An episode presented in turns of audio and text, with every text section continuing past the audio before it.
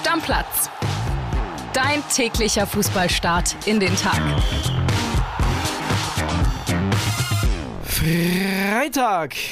Stammplatzzeit. Freust dich? Ich freue mich. Wir beide wieder zusammen. Ich die gegenüber. Bundesliga, 19. Spieltag vor der Tür. Das wird gut, das wird spannend. Ich habe sehr viel Bock schon aufs Wochenende.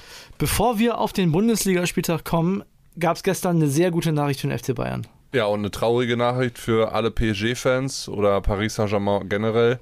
Kylian Mbappé hat sich beim 3 zu 1 gegen Montpellier am Mittwochabend ja verletzt, er musste früh raus. Jetzt gibt es eine Diagnose, Verletzung im linken Oberschenkel, fällt drei Wochen aus und damit auch für das ja, erste Spiel zwischen Paris und Bayern im Champions League Achtelfinale. Da ist er definitiv nicht dabei. Verändert meiner Meinung nach die Vorzeichen komplett, denn ich habe ja gesagt, ja, wahrscheinlich sind die Pariser schon Favorit nach dieser Leistungsstelle der Bayern. Gut, Paris war in der Liga auch nicht so gut drauf, aber jetzt ohne Mbappé, ganz neues Spiel die Bayern wieder mit Schwung. Also könnte doch was werden. Ja, man muss mal gucken, ob die Bayern den Schwung jetzt wirklich mitnehmen können aus dem Pokal. Ich glaube es schon, spielen ja erst am Sonntag, ne? aber generell, wie du gesagt hast, äh, Paris ohne Mbappé ist natürlich nicht das Paris, so wie es auf dem Papier steht.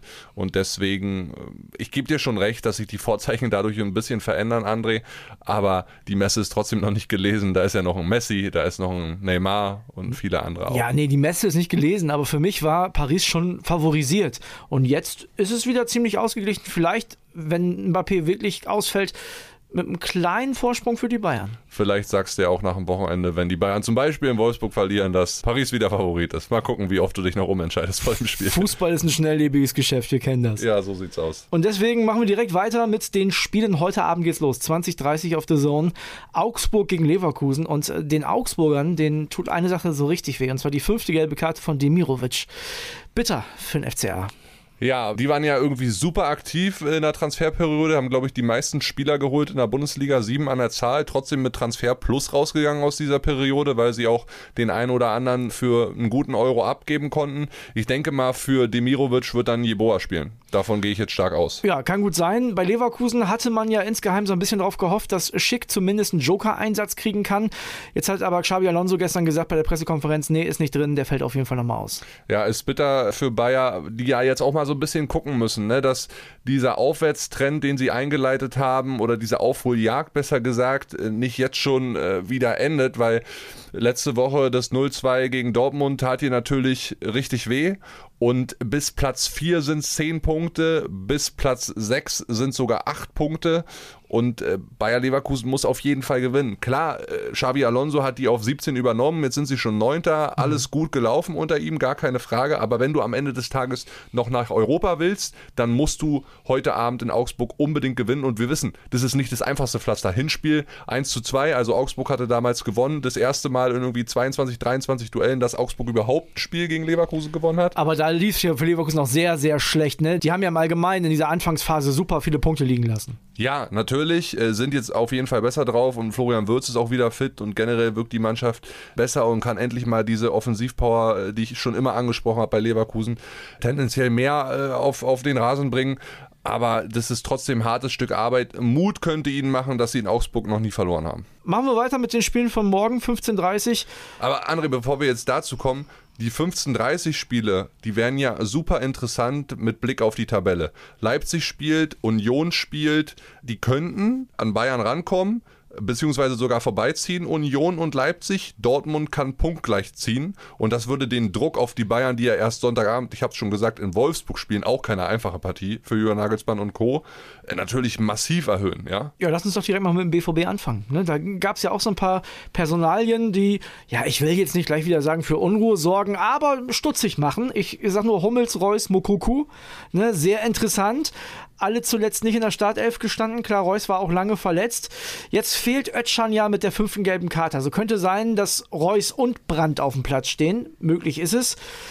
Wenn du dich entscheiden müsstest, wie willst du es machen? Und wenn du dich entscheiden müsstest zwischen Reus und Brandt, wer würde bei dir momentan spielen? Brandt. Einfach weil er sich in dieser Saison auf der 10 festgespielt hat. Vier Tore, vier Vorlagen. Und äh, gerade auch die Vorleistung letztes Wochenende in Leverkusen äh, gibt ja Edin Terzic als Trainer wenig Grund, da jetzt irgendwie durchzurotieren. Ja, weder in der Abwehr, Schlotterbeck und Süle haben die Null gehalten, haben endlich mal zusammen als Innenverteidiger-Duo ein sehr gutes Spiel gemacht. Es gibt auch keinen Grund, Mokoko wieder reinzunehmen. Haller hat das auch gut gemacht. Denkt dran, wie das 1-0 gefallen ist, wo er den Ball durchlässt für Adeyemi. Und Brandt, wie gesagt, der hat sich da festgespielt. Und das ist ja jetzt auch das Spiel der Medien, was wir gerne machen. Ne? Also der BVB hatte immer Probleme, was Verletzte angeht. Jetzt können sie wirklich mal aus dem Vollen schöpfen. Das Lazarett ist leer. Es liegt keiner auf dem Krankenflügel. Ja. ja. Und Edin Terzic hat die Qual der Wahl. Und warum soll er denn jetzt was verändern? Was hast du zu Emre Can? Willst du den rausnehmen? Also, ich bin kein großer Emre Can-Fan, aber ich finde, er hat es zuletzt ordentlich gemacht ich sag mal so, wenn Moda Hut, der ja auch aus einer langen Verletzungsphase kommt, fit ist, ein bisschen Spielpraxis gesammelt hat, dann sehe ich den vor Emre Can. So letzte Woche, wie gesagt, warum solltest du das Team jetzt auf irgendeiner Position austauschen, wenn es doch so gut funktioniert hat? Letztes Wochenende in Leverkusen und Freiburg ist ja ein ähnliches Kaliber von der Offensive her, spielen sehr gefestigt nach vorne, ja, und die können sich ja auch erlauben, so einen Vincenzo Grifo draußen zu lassen. Ja, der macht aber Druck, ne? Der wird wahrscheinlich jetzt wieder in die Startelf rücken. Das heißt, auch eine kleine Systemumstellung, obwohl das ja, das ist ja immer das Ding. Da, da fragt man sich, wenn das so gut klappt mit einer Dreierkette, machst du dann wieder vier hinten oder nicht? Ich glaube, Griffo ist einer, für den stellst du ein System auch schon mal um. Ja, dann spielst du eher 4-4-2, ja, oder 4-2-3-1. Ähm, das ist auch immer eine Frage vom Gegner. Und Christian Streich ist ja ein gewiefter Trainerfuchs, der wird sich den BVB natürlich ganz genau angeguckt haben im Videostudium. Und dann musst du entscheiden, wie du vom Format her deine Mannschaft aufstellst. Ja, da ist jetzt nicht so, ja, ich will den Grifo wiederbringen und für den stelle ich die Formation um, sondern das muss gegnerabhängig passieren. Was ist dein Tipp für das Spiel? Ich glaube, der BVB gewinnt und wird weiter äh, die Punkteausbeute perfekt machen, so wie sie es jetzt in den ersten drei Spielen des Jahres oft geschafft haben. Neun Punkte hat ja neben Union äh, und Dortmund niemand anders sonst geschafft. Und für einen Meisterschaftskampf wäre es schon geil, wenn wir in der Tabelle wieder sehen, Dortmund und Bayern punktgleich, zumindest für eine Nacht. 3-2. Union ist ein gutes Stichwort. Ich glaube, die erhöhen auf 12. Also ich glaube, dass deine Eisernen gewinnen werden gegen den FSV Mainz. Und da ist ja aufstellungsmäßig, äh, kann man sagen, ist es ja immer so, also klar, ohne Isco. ähm. den, den, wie oft darf ich mir den anhören die nächsten Wochen? Jetzt in der Rückrunde noch ein, zwei Mal vielleicht. Aber ansonsten, außer Renault und Becker kann da ja alles passieren. So ist es ja immer bei Union, was die Startelf angeht. Ja, Behrens hat sich im Pokal wieder aufgedrängt, wobei ich sagen muss, Jordan, den würde ich auch wieder gerne von Anfang an sehen, einfach weil er es auch gut gemacht gemacht hat im Pokal, hatte ja einen Treffer an die Latte per Kopf und bei dem muss sich irgendwie jetzt mal der Knoten lösen, dass er mal wieder trifft. Von daher würde ich ihm nochmal gerne die Chance geben in der Startelf und Behrens, den kannst du immer bringen. Der verändert ja so ein Spiel sofort mit seiner Körperlichkeit, mit seinem Einsatz, mit seiner Mentalität.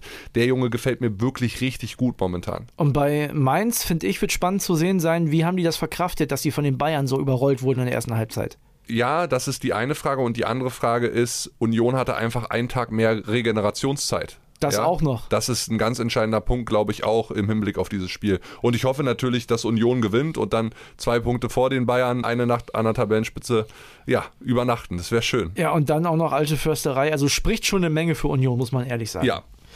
Nächste Partie, Köln gegen Leipzig, der FC in der Rückrunde wollte ich gerade sagen, aber es ist ja nach der Winterpause immer noch ungeschlagen aber gegen die Großen im Verlauf dieser Saison immer gepunktet.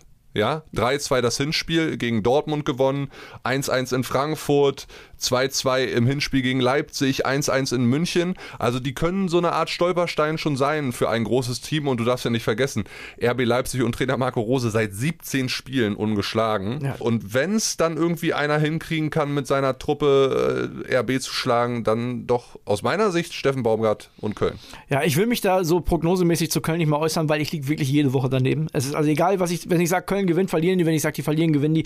Da kann alles passieren. Natürlich ja, ist Leipzig mit, der Favorit. Die spielen ja auch mit offenem Visier immer. Ja, ja äh, volle Kraft voraus und so. Und das gefällt mir am Kölner Fußball auch.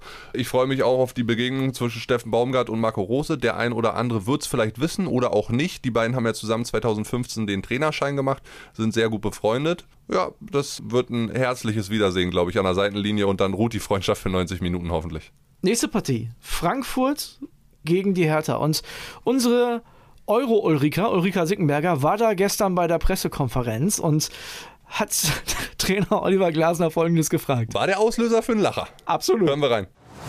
Was macht denn Eintracht so sexy zurzeit? Muss an mir liegen, glaube ich.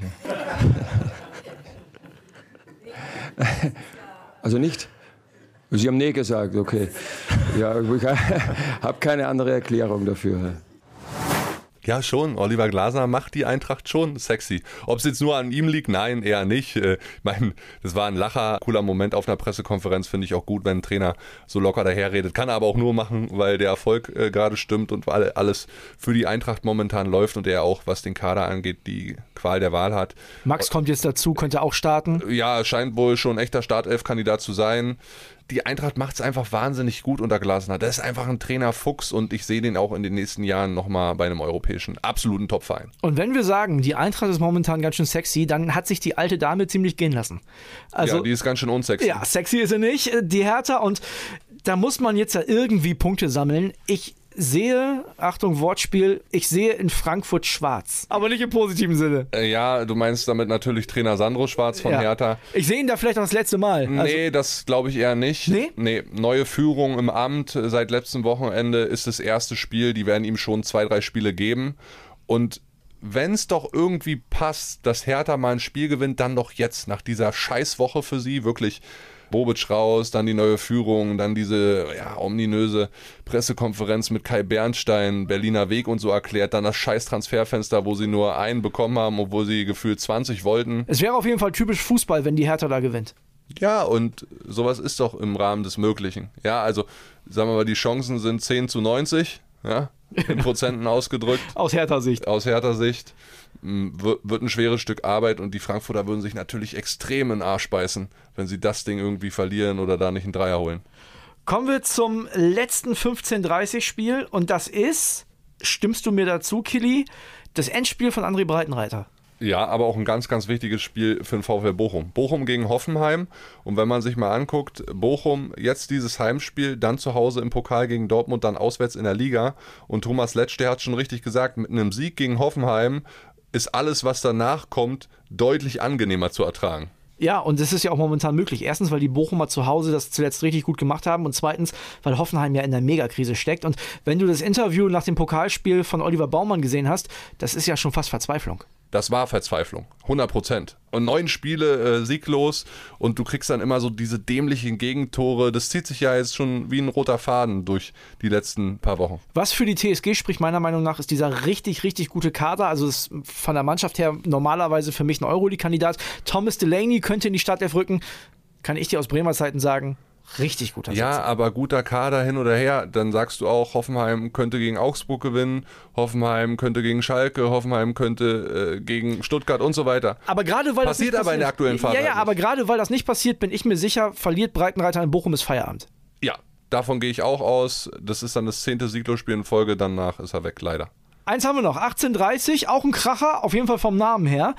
Gladbach gegen Schalke. Also ist ein kleines Wundertütenspiel, weil die Gladbacher halt auch nie vorher sagen, ob sie gut oder schlecht sind. Das ist wirklich immer sehr, sehr unterschiedlich. Zu Hause traue ich denen aber eine Menge zu. Oh, da kann ich mich noch erinnern an Ende November 2020. Ich in einem Eisschrank von Stadion ohne Zuschauer jeden Ruf gehört. 4 zu 1 für Gladbach gegen Schalke. Oh, das war ein Abend, du. Ja, auch ein Topspiel damals, 1830. Was würdest du sagen? Hofmann, Stindl, Thuram müsste eigentlich reichen für Schalke, oder? Ja, ich tippe auf das gleiche Ergebnis, so wie ich es äh, vor ja, knapp zweieinhalb Jahren dann auch erlebt habe. 4 zu 1 für Gladbach am Ende. Bei den Schalkern fände ich ja interessant, zuletzt zu 0 gespielt, heißt Ralle Fährmann bleibt im Tor. Oder meinst du nicht? Jetzt wird er jetzt ja nicht mehr tauschen. Also es würde jetzt ja überhaupt gar keinen Sinn machen, wenn Reis das jetzt wieder zurücktauscht. Also warum sollte er das jetzt machen? Ja, vielleicht kann Salazar schon wieder ein bisschen mehr spielen. Ist, glaube ich, ein ganz wichtiger Mann für Schalke. Soll aber wohl nur von der Bank kommen. Ja, ja, aber vielleicht mit ein bisschen mehr Spielzeit. Ist ein ganz wichtiger Mann für Schalke 04, denn eigentlich ist es so ziemlich der Einzige, der kreativ ist. Ja.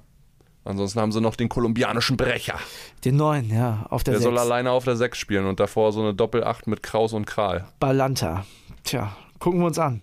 Ich bin sehr gespannt auf Schalke diesmal. Ich bin gespannt auf. Ich bin, also das ist, ist ein geiler Spieltag, einfach weil der Meisterschaftskampf nochmal etwas spannender sein kann. Wäre natürlich kacke, wenn jetzt irgendwie Leipzig, Union und Dortmund allesamt verlieren. Dann freuen sich die Bayern auf der Couch zu Hause. Finde ich jetzt auch nicht so cool nichts gegen alle Bayern-Fans da draußen. Ihr wisst, wie ich das meine. Ich will einfach nur einen spannenden Meisterschaftskampf haben. Und unten ist es genauso interessant. Was machen Hoffenheim und so weiter. Zum Ende dieser Folge noch ein kleiner Hinweis. Es gibt ja morgen wieder eine Sonderfolge.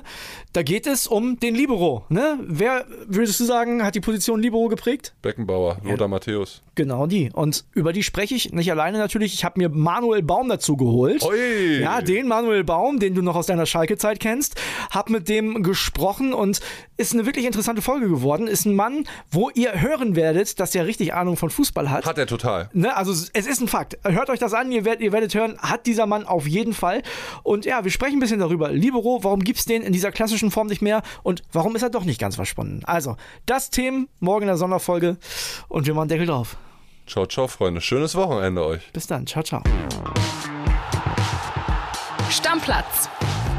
Dein täglicher Fußballstart in den Tag.